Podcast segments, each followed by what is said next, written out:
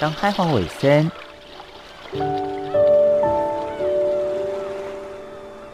就伫太平洋北端，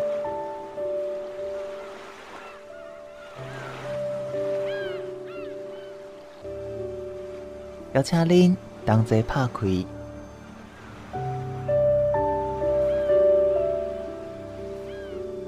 世界的门。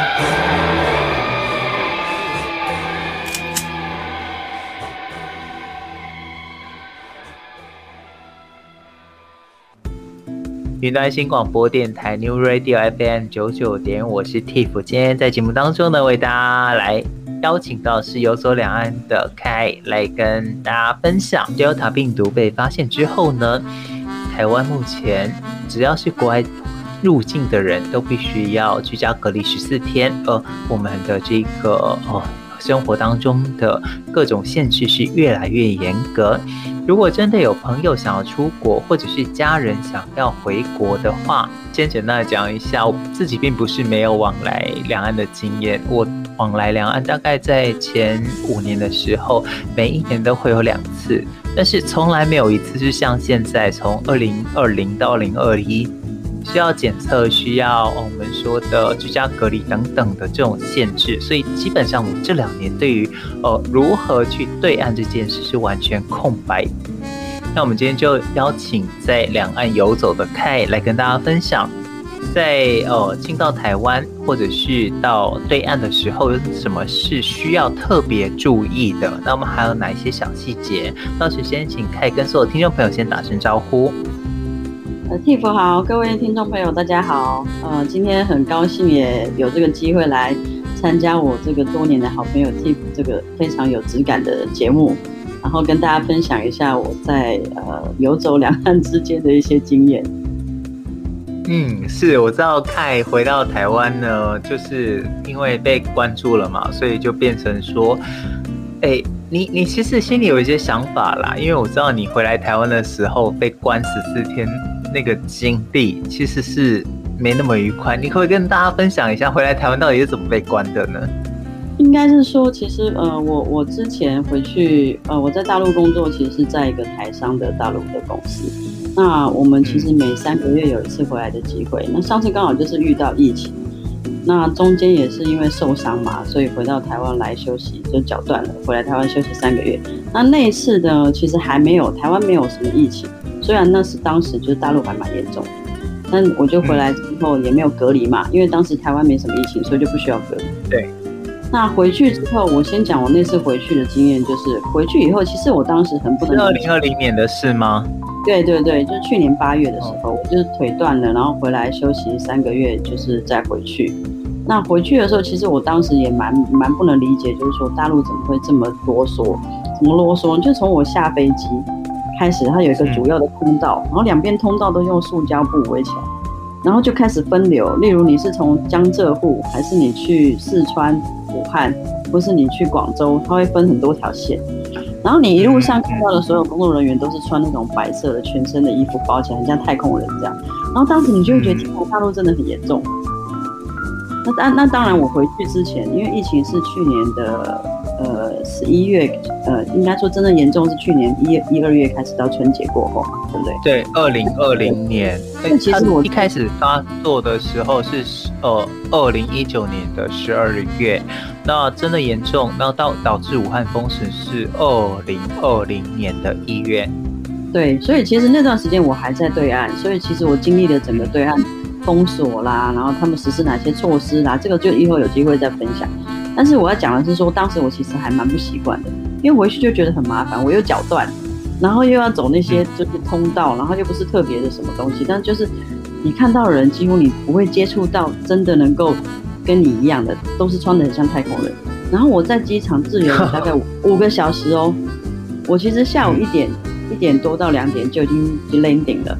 然后到了下午五大概七八点，我才上了他们所谓的接驳巴士。然后上巴士之后呢，几乎都是你同一台飞机的人，所以基本上你不会跟别人接触到。然后司机也是穿得很夸张。然后呢，我在上飞上那个巴士之前，还被全身喷了一种不知道什么消毒。我就想说，天哪，把我当成什么一个会移动的病毒吗？其实当时感觉是很差。然后呢，我的行李也被喷得乱七八糟，你知道吗？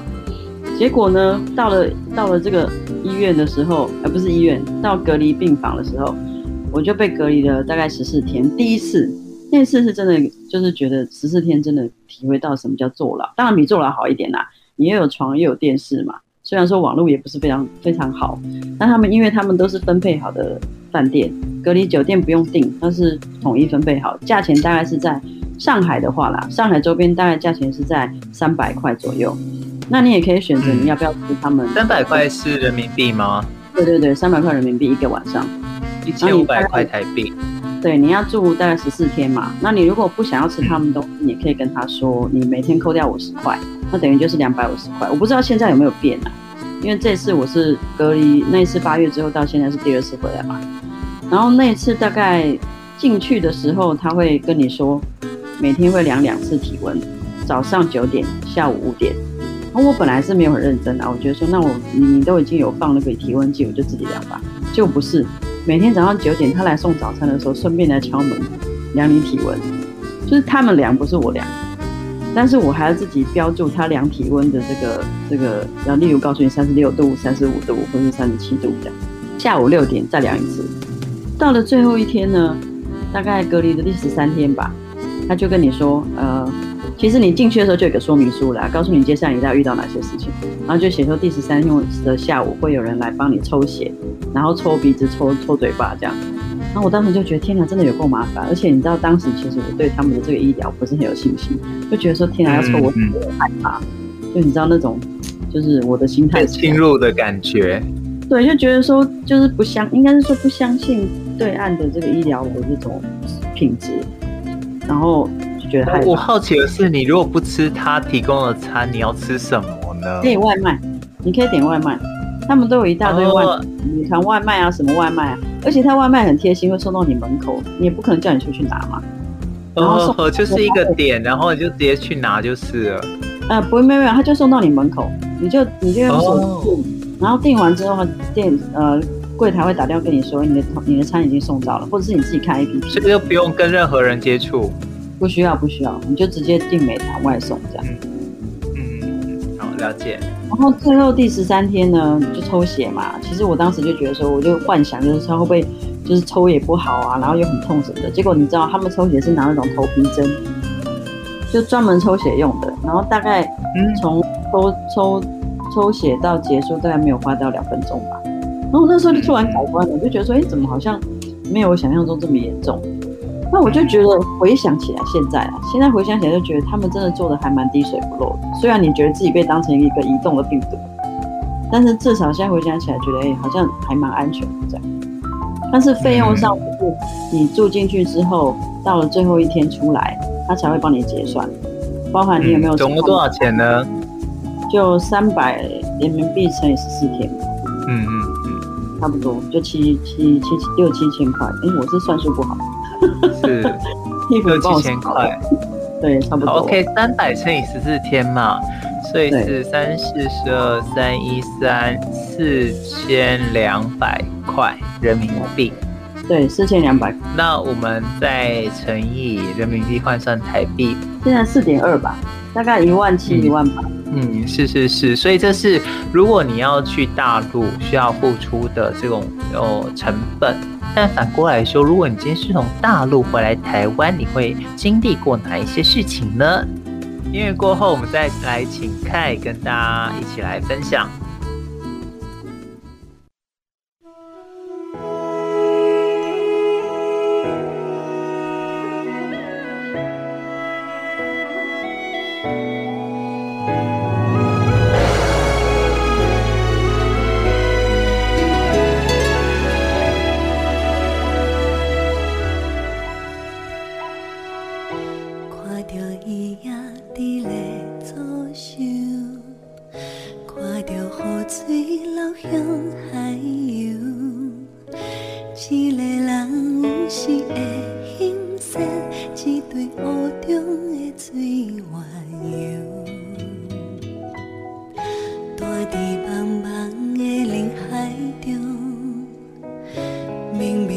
干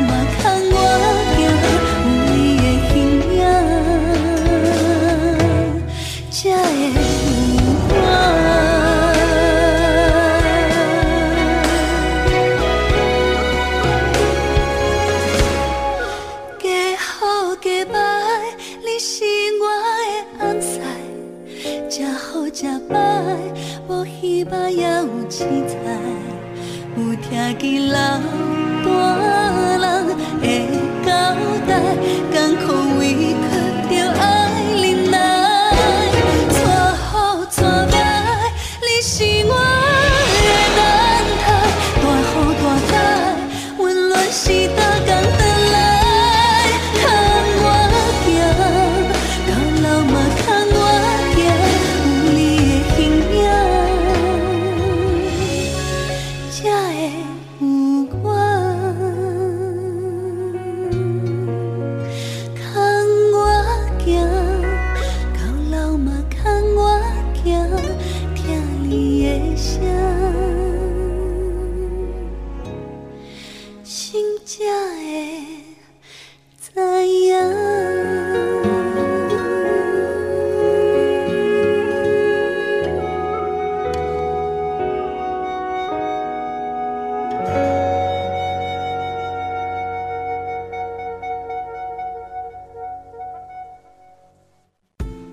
云端新广播电台 New Radio FM 九九点，我是 Tiff。今天在节目当中呢，为大家来邀请到是游走两岸的 Kai 来跟大家分享哦，在这次疫情当中呢，到底要需要特别准备注意什么样的事项？搭飞机啊，或者是防疫旅馆当中，还有哪一些小细节需要注意的？上一段节目当中，我们已经跟大家提到了，就是我从台湾到上海这一段，包括你要。去等待多少时间，然后住防疫旅馆呢？提供的食物。但反过来说，如果你今天是从大陆回来台湾，你会经历过哪一些事情呢？那再来请凯来跟大家分享。好的，哎，我要补充一下，就是上一段我刚突然想到没有讲，就是说，如果大家是去江浙沪的话，大概是我讲的这个这个情况，就费用。那如果你是去江浙沪以外的地方，我会建议大家先，呃，他们所谓的百度。就是百度一下当地的人大概经历过哪些状况，例如我有有听朋友说，在成都或武汉其他地方，他们其实防疫旅馆的 level 差很多，就是其实他们是不能选的，但是你可以在入住的时候告诉他说你你你不想要，或是你在当地跟这个呃在机场等候的时候，你就可以问说，哎，我们是去去哪一间酒店或是饭店？那如果你查了一下，觉得这你不喜欢，你可以跟现场的这个机场人员说，我想要换饭店，有没有可能？就如果超超出你的预算太多，我觉得还是要考虑一下。当然，如果你的预算无上限的话，就没有差。但也有一个可能是你有你其实是有钱的，但是你被分配到那种很糟糕的的酒店。但我有听过我的朋友就是去成都啊，或是武汉啊，他们住到的是那种没有没有空调，然后也连一个电风扇都不给你。真真的，然后你知道，就是开窗户通风，就很惨啊。然后天气又很热，然后他的饭又不好吃，然后他又不能选，也没有外卖，就很偏僻的一个一个酒店。所以我觉得大家如果……好，我先跟大家科普一下成都的状况。嗯成都号称是长江四大火炉之一，因为它是一个盆地。那长江四大火炉就是成都、长沙、武汉跟南京，因为他们是盆地，所以在夏季七月的时候温度都会超过四十度。我实在没有办法想象四十度没有冷气、没有空调该怎么睡觉。那大家如果去查，就会发现很多成都人在他们的那种成都的那种官方，然后是跟官方反映的那个渠道上面都在骂。就这是什么东西啊？然后一天还要收我两三百块人民币，然后有的是说，对了，你是收我很少的钱，一百二，但是可不可以给我空调？我宁愿多给你八十块之类的，就很可怕。我觉得去去大陆，就是这个东西要自己先查清楚。那还有一个预算的问题，我刚刚提到说你要全部算好，就例如你这一趟回去你要花多少钱，包含机票。然后我是知道你从台湾直飞其他的地方的是有的，现在大陆只开放五个点嘛。就是北京、厦门，然后上海、成都，另外一个好像是武汉或哪里，我忘了。反正这三刚刚提到这四个是可以直飞的，但是除了上海之外，直飞的费用都很高，机票，然后加住宿，然后加吃的，然后万一你又被送到很，我看过一个人也很不晓得是幸运还是不幸，他被送到一个非常贵的酒店，然后他住完十四天花了八千人民币，八千人民币，对，然后他已经入住了，你知道吗？他也不能选，对不对？所以就很尴尬啊，所以现在我会建议大家说，你看一下你自己户头里面，你打算为这趟旅程花多少钱？如果真的不行，你还是要预算一下，就是宁可你付得起，不要到时候出来的时候就付不起，然后也也也觉得被坑了，就很可怜。入住一趟防疫旅馆，在你刚刚说的那个饭店是要八千人民币，换算台币是四万多元。那回到台湾呢？台湾有没有比较省一点呢？我知道你。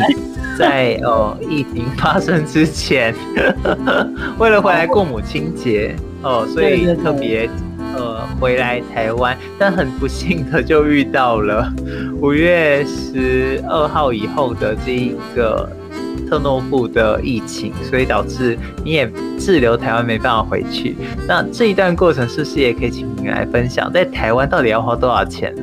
其实我当时也是因为有一个机会，就是转换一个跑道。然后就想说，哎，那我就回台湾一趟吧。所以我当时，我跟大家讲一个比较迷信的地方，好了，其实我们台湾人都很喜欢拜拜，对不对？那我当时的工作地点是在珠海嘛，我就想说去珠海的这个最有名的庙，他们是一个普陀寺。大家如果有去过珠海，应该知道这个庙很有名，有几千年的历史。然后我自己本身是很信这个地藏王菩萨跟观世音菩萨，家里也是拜，就是拜佛的。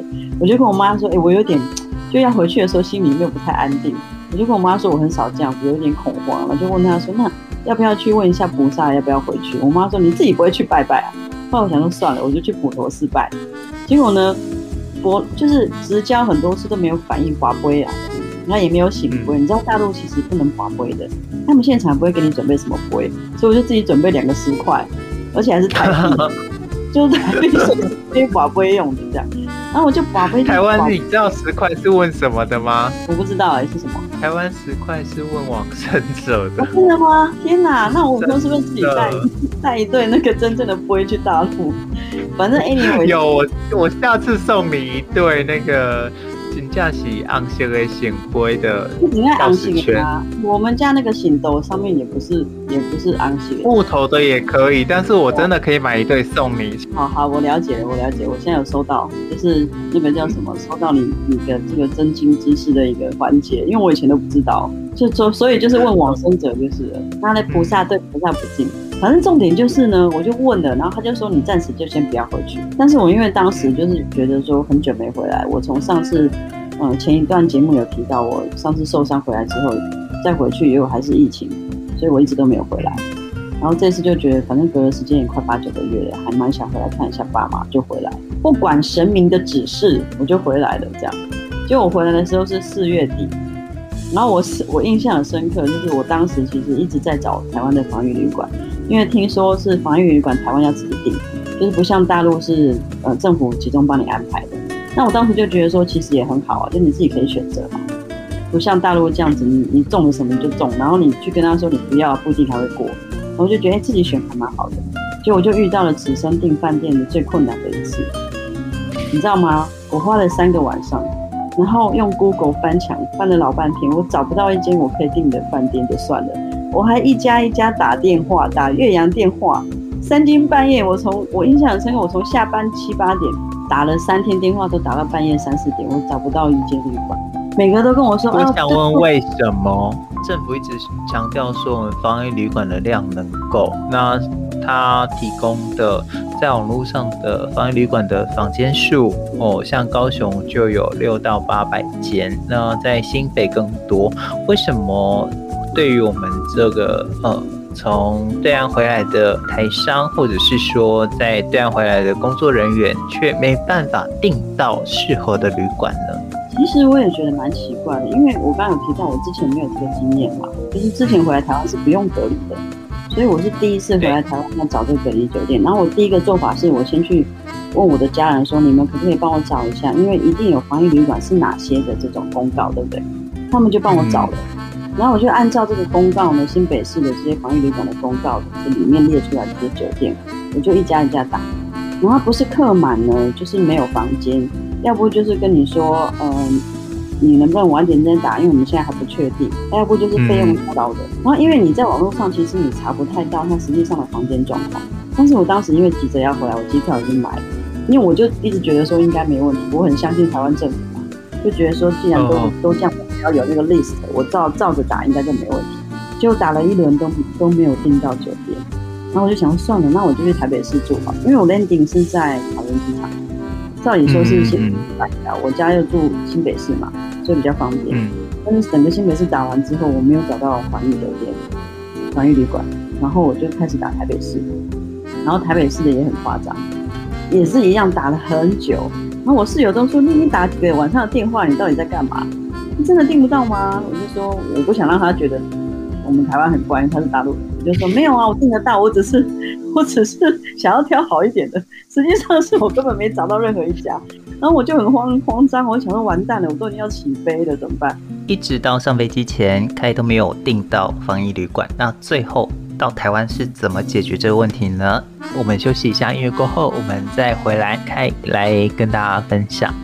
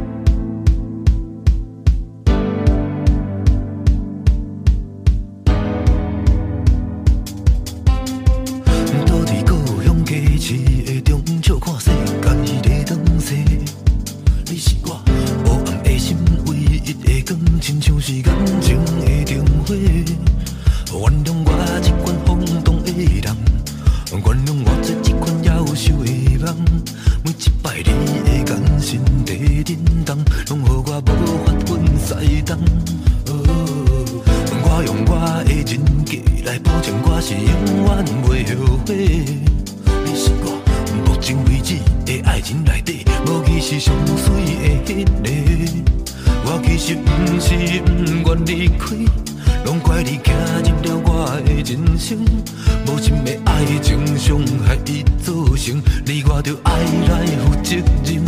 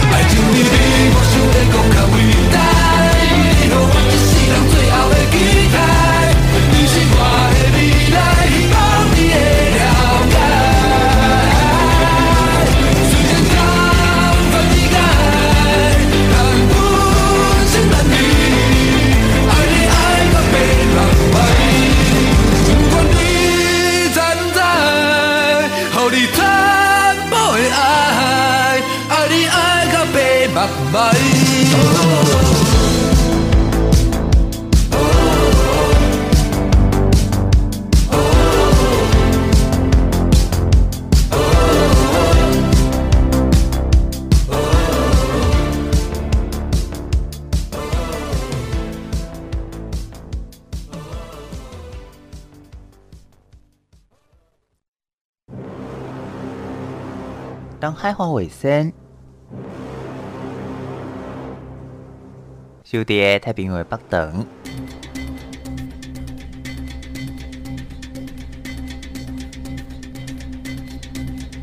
邀请您同齐拍开世界的门。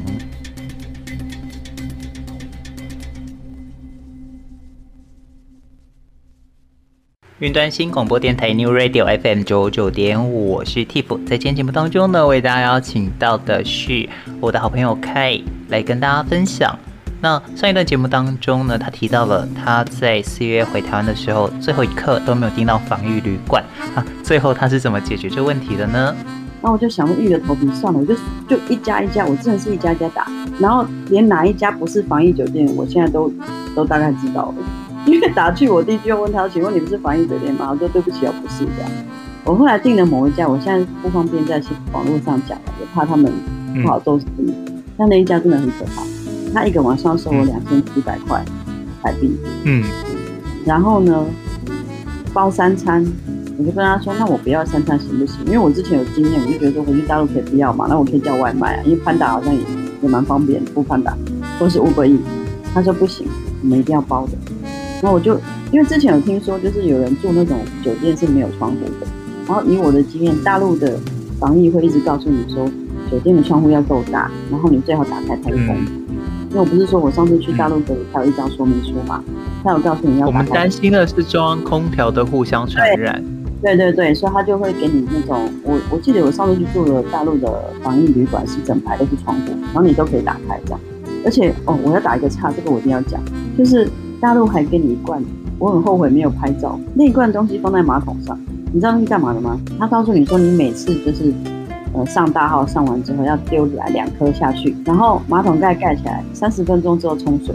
你知道他要干嘛吗？就是万一你身上有病毒的话，我们说的粪便传染，对，然后透过我们说的粪管传染。对对对，然后我当时还想说这什么鬼东西啊？因为他其实也没说明，他只有这样讲。我想说那应该是要杀菌吧。然后我回来台湾这次，好，我就接着讲刚刚的经验。然后回来回来，因为我只能在网络上打嘛，又打越南电话，所以我也不可能查到实际上房间的状态。就我回来到了机，先讲饭店好了。我到那个饭店，我才发现那房间非常的小，大概只有两三平，就放得下一个房间一张桌子，两千七一个晚上。OK。然后就很像监狱哦。而且还好，我是跟他要求说我要的是窗户大一点的，所以他给的我是里面。我看那个饭酒饭店不是门上面都有贴一个平面图嘛，你就可以看到其他房间格局嘛。我那个房间算是窗户最大的一个，要不然其他的房间都很小，一扇窗。然后重点是它是中央空调，它不是每个每一个房间可以打开的独立空调。哦，对，它不是独立空调，而是中央空调。我觉得你你难道选那个？酒店作为隔离酒店，你没有想过中央空调会传染吗？最瞎的是呢，我每天我自己量体温，我自己报，没有人来帮我量。所以如果我今天发烧了，我不想要就是这件事情不要看的话，我可以随便乱写，你知道吗？这是什么时候的事情呢？我回来的时候是四月四月底吧，所以我跟你说，二零二零年四月，我当时就对，就是我是 landing 是四月二十五号，我直接讲我隔离完的时间是五月八号，这样很清楚了。嗯。就是我们爆发那个诺福特事件，我是坐在酒店里面看着电视，说诺福特事件出现破口。然后我当时其实我第二天住酒店，我就跟我妈妈讲了，我说这个这个防疫真的是做的太太不 OK 了。就是我从下了个飞机之后，就听到我旁边有个人说：“你赶快载我啊，你来载我，我已经下飞机，你载我去防疫酒店，然后我就可以省这个计程车的钱。”我觉得很瞎哎、我是很害怕，你知道吗？我就觉得我怕我传染给别人，万一我带了病毒的话，所以我就一路上冲到那个上面写防疫计程车，然后那个人还卡我油，跟我说：“哦，我们这边可以服务啊，你要我们这个是什么什么什么什么中什么租车什么东西？”我说：“没关系，多少钱？直接跟我讲，我不想要逗留，因为我也怕传染给别人，万一我我真的带病菌的话，我觉得我蛮敬业的吧，对不对？”蛮爱国的吧，所以我们整个再厘清一下，因为可能听众听到这里都会误会你是二零二零年发生的事，事实上这是今年，也就是最新鲜的三个月之前发生的事，二零二一年的四月五月，然后五月的特诺夫事件发生之后，你还住在防疫酒店里，对，没错。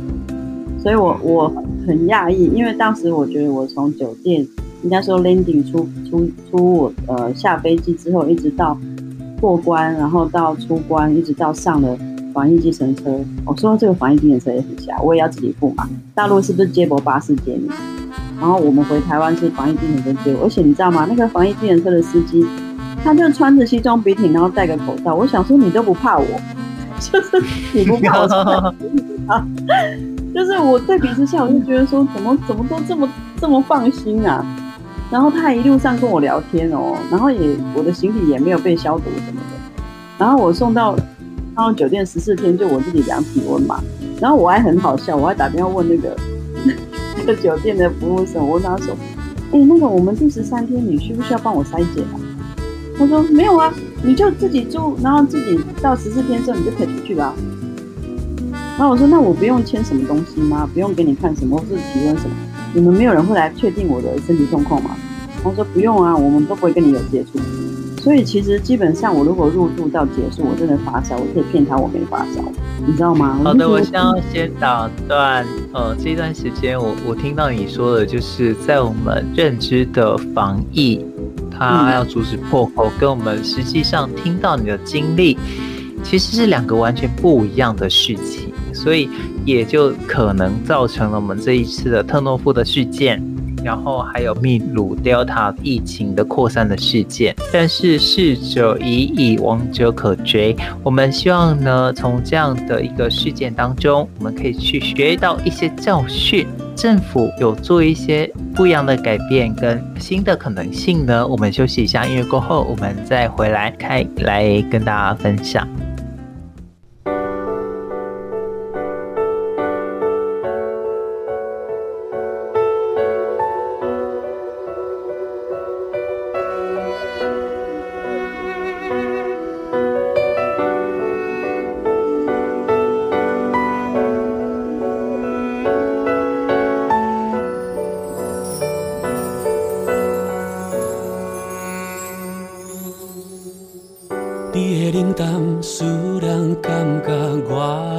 情是欠债，所有疼惜，敢若是笑亏。原谅你头一摆对爱的反背，我着跳入心酸的大火。感情愈重愈来愈戆，看无事实像笑话。做梦生活较好过。若着遐残忍讲老实话，连个半幸福拢不愿奉陪。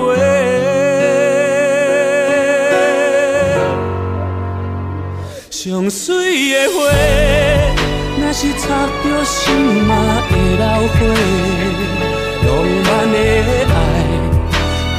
爱，忽然间变风吹。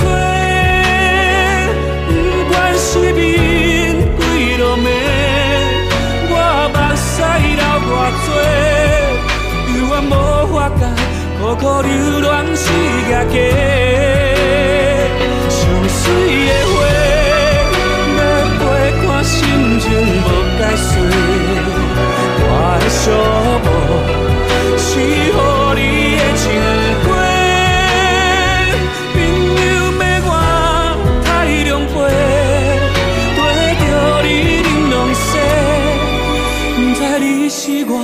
我度过黑暗的明月。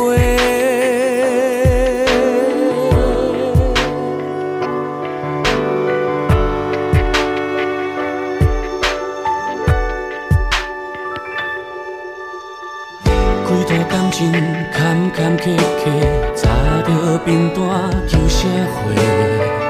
你的出现改变了一切。飘浪的孤单变作假，哪知咱的缘分会遐尼短？上水的花，要陪看心情无解释，我的寂寞。是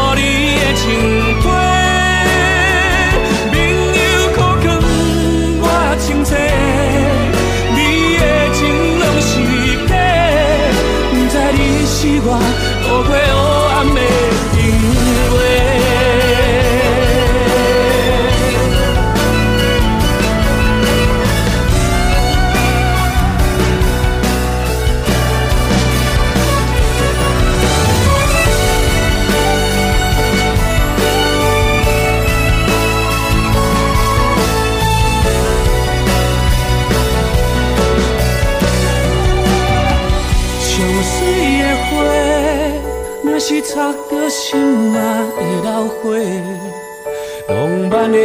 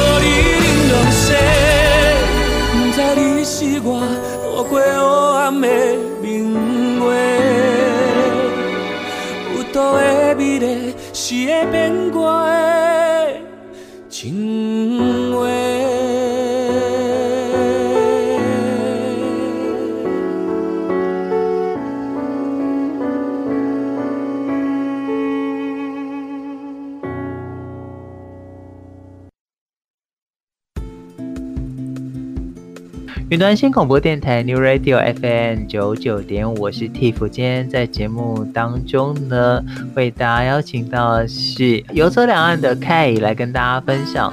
那我想要请问，就我们这一次听到的，就是说很多的规定都加严了，是不是也可以请你来跟大家分享？因为你是七月一号出国去哦对岸工作嘛，那。在这次的工作当中，是不是有多了哪一些是需要我们去特别注意的呢？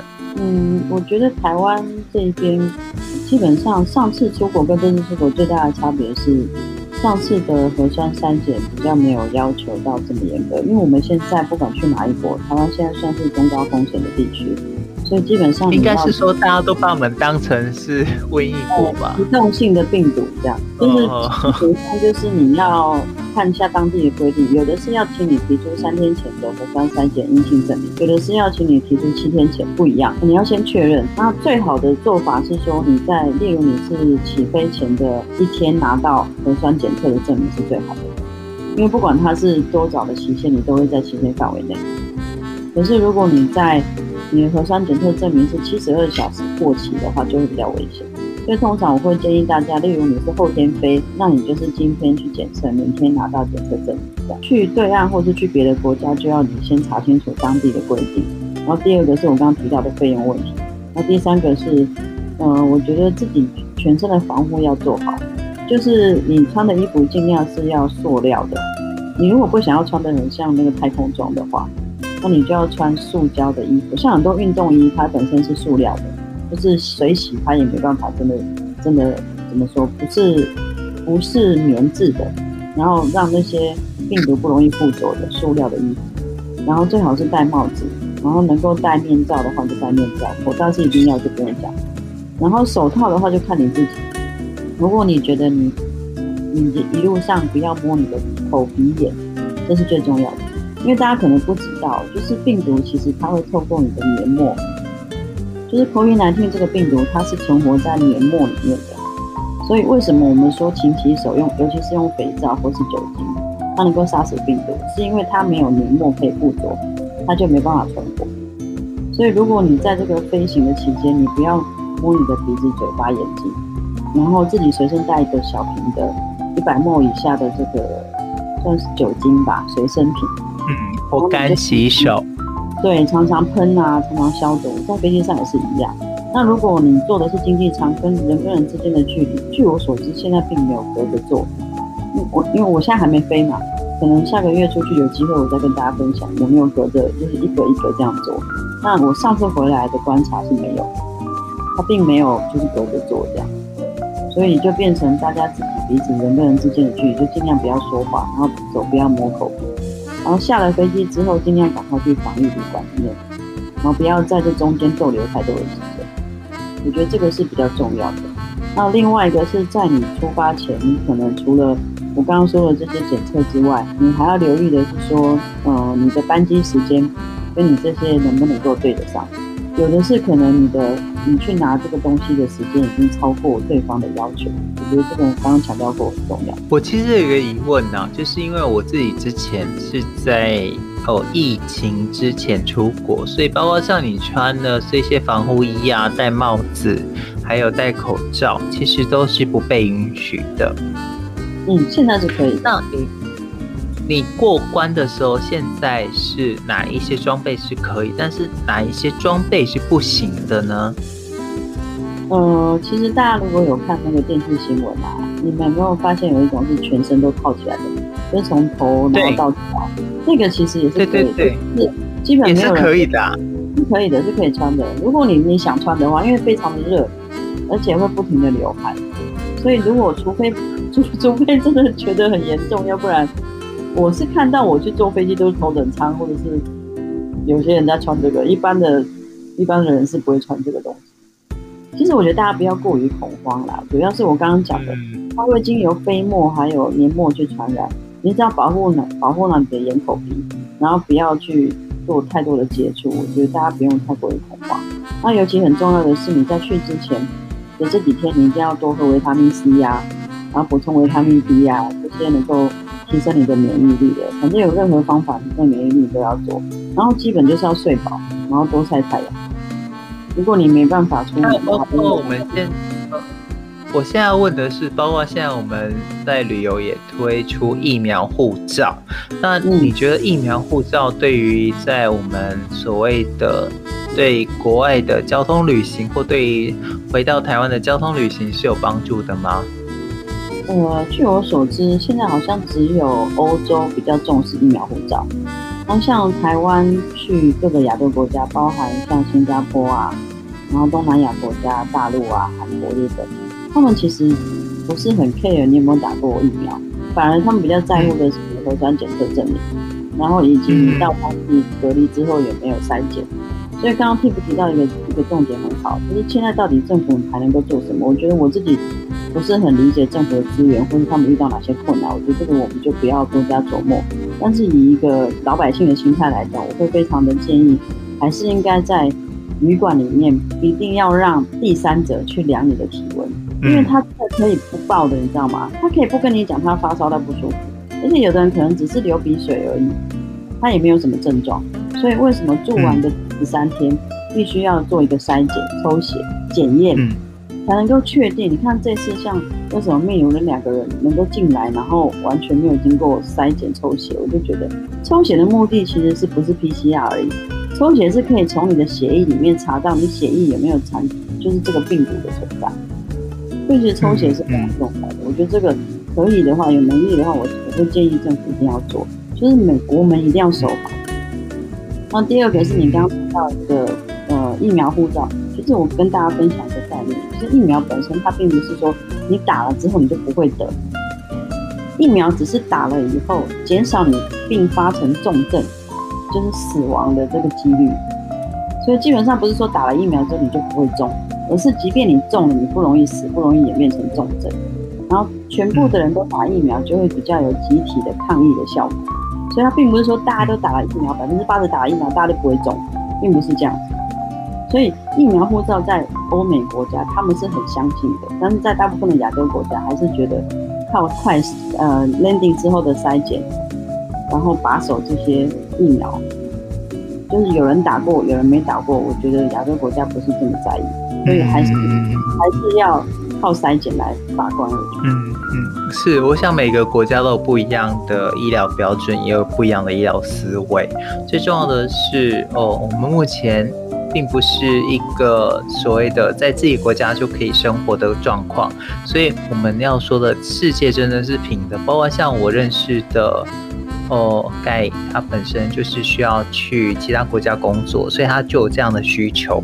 那我们也要提供给大家，如果说你真的有需要去其他国家，或你的亲朋好友有需要回到台湾的话，需要注意些什么？这也是我今天想要跟大家做这个节目分享的最主要的内容。那无论如何呢，都希望大家有一个健康的身体。再次谢谢 K 的分享，谢谢 K，谢谢 T，谢谢各位听众，下次有机会再聊，拜拜。